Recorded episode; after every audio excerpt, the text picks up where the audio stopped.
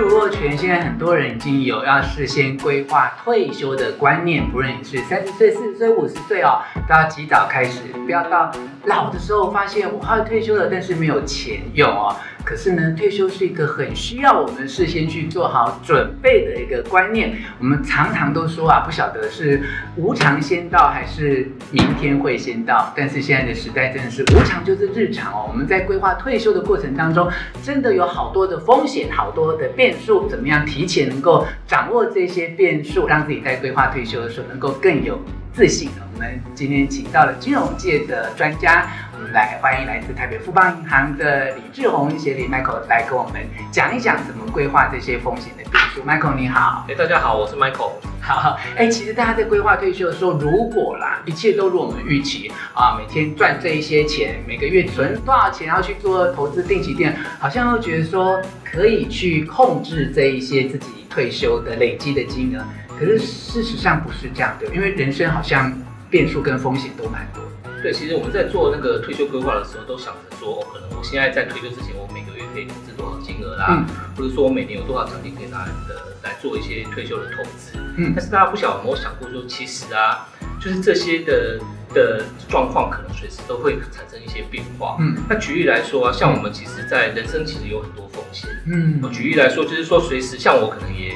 健健康康的，嗯啊，但是可能我有很多朋友，他们平常也都是人。就是也是常常在运动啊，或者可能常常在做一些休闲，很健康，吃的也很养生，但是可能突然就得到一些可能现在的一些文明病，嗯、那身体随时就坏掉了，那可能就是必须要去终止他的工作。嗯，所以人生其实最容易产生的风险是自己。那这些的健健康的因素，有一些又不是自己努力去保养你的身体，会就会可以去避。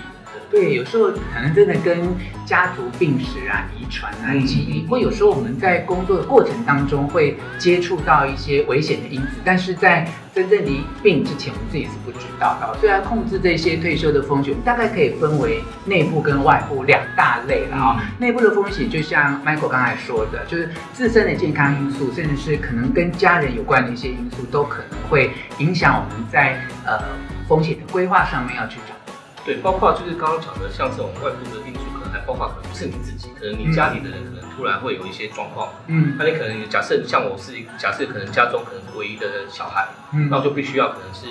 花很多时间，或者甚至终终止我的工作去照顾他们，嗯，那另外工作随时也可能被取代，嗯，或者说可能你的工作可能又必须要面临到转换，嗯，那所以说你可能就不一定会有一个每个月或是有固定的奖金来做一些投资，嗯，这可能都是在你做退休规划前。也要想到这些这些外部的问题。嗯嗯嗯，就是我们把退休可能面对的风险先分为两大类啦。那我们刚才讲的是跟自身有关的嘛？对，自身有关上面，Michael 帮我们整理了一下，一个就是自自身，比如说健康上面，是，或者是家人。有时候你看，现在很多人都面临这些呃高龄化之后，要照顾父母啊，或者甚至是你的伴侣哈、啊，突然间重病，这些都可能是让你。之前没有想到的事情，可是发生之后你就得面对。那刚才提到第二个就是工作上了哦，因为很多公司在这整个金融变化当中未必能够真正稳定的成长跟发展，所以有些朋友真的我觉得也蛮惨的。如果到了四五十岁啊，中年啊，突然有一天公司说，哎，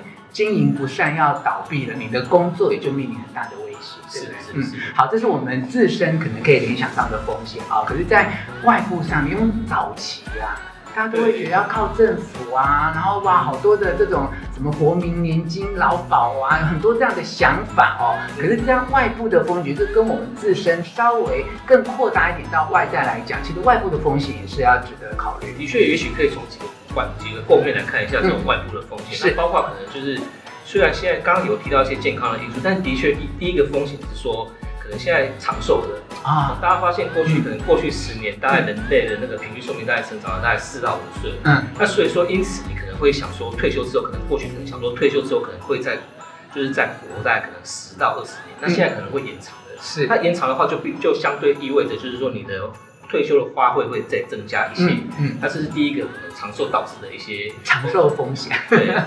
那第二个是就是也一开头有提到的，就是通货膨胀。嗯，哦，就是我们根据主计处的资料啊，在过去十几年当中，就是我们大概在将近十四年当中，物价大概大概翻涨了大一倍。嗯，那所以说，假设你退休可能离退休还有大概是四年、十五年甚至更久的时间的话，嗯、那你要想象说，你现在退休预想的那些每个月可以的开销，嗯，那应该是要 double 成长的。嗯，所以这个可能会有一些通货膨胀的因素在里面。那这个风险可能是你在规划退休的时候，你必须要去思考的。嗯，那第三个风险，我想说，可能也是跟健康有关的。那的确，虽然我们的寿命延长了，但是我们的健康状况可能必须要靠一些医疗，嗯，或是一些一些食品，嗯，或是一些环境的因素来可能来促成，才能够活得更长。嗯，那所以说，在退休的部分的话，可能你的那个在健康上面的花费必须相对上可能比过去想象的可能要更多，可能甚至倍增，甚至可能两倍到三倍的花费可能。都都不会觉得太过分这样子。嗯嗯。那第四个可能就是一些投资的风险。嗯。就是虽然我们现在可能想说，我可能是做一些很稳健的投资。嗯。那举例来说，我做定存啊，那、嗯、或者说可能是投资一些很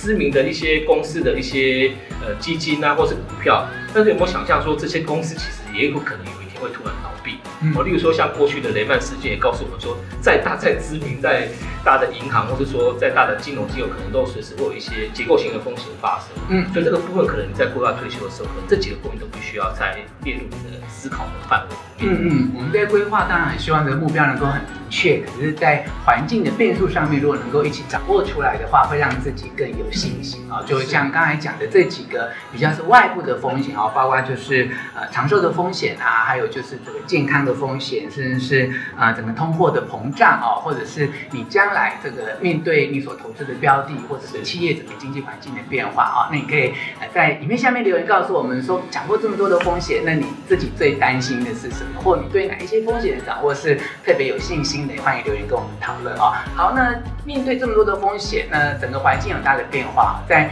各个不同的世代当中，对于这个呃规划未来的退休的时候，是不是在整个观念跟次序上面也需要一些反转？是，过去在考在考虑退休的话，可能会分几个部分来思考。嗯、那第一个部分是政府或是那些老退的一些基金，嗯，那第二个是雇主也会提供部分的比例来为你的退休做准备，嗯，那第三块才是我们可能。情有余力，我们多出来一些钱来做投资，来做准备。嗯，那过去的话，大概一般的过去的我们的一些长辈，或是可能年纪比较长的人，可能他的顺序大概就是刚前面讲的，可能第一个部分占的最多，这样再来政府可能他涵盖的是最多，再来是企业，那再来是自己个人。那但是因为现在一些政策的修改，或加上一些环境的变化，可能还蛮快的。嗯，那所以这个部分，我觉得。就年轻人来说的话，可能比例上必须要做一个扭转。嗯，我觉得可能要我们仰赖政府，或是说可能雇主提拨的这些退休的准备，可能是比例要稍微降低一点。嗯，那就是自己要做的投资的可能准备要稍微占比重稍微高一点点。嗯，因为现在政府的一些可能一些预算的等等的关系，导致就是说可能退休会把退休的那个时间拉长。嗯，那你要缴的那些退休的那个资金，可能也会比较多一点点。嗯，哦，所以就是延退，然后就是可能就是资金又要。花的投资的准备又要更多的话，可能导致就是年轻人，我可能必须要及早开始做一些在自主投资上要多做一些准备，不要太仰赖就是就是可能操纵在别人手上的一些资金。好吧，越年轻的朋友越听到。呃，Michael 的建议之后，就是更幸运的人啊、因为我们过去的退休的准备仰赖政府啦或企业，那么最后才考虑到个人。但是如果是三十世代的朋友的话，一定要翻转这个观念，自己的退休金自己存哦。那企业能够给你多少，政府能够给你多少，当你自己够强壮的时候，就比较不会在意其他的因素的变化。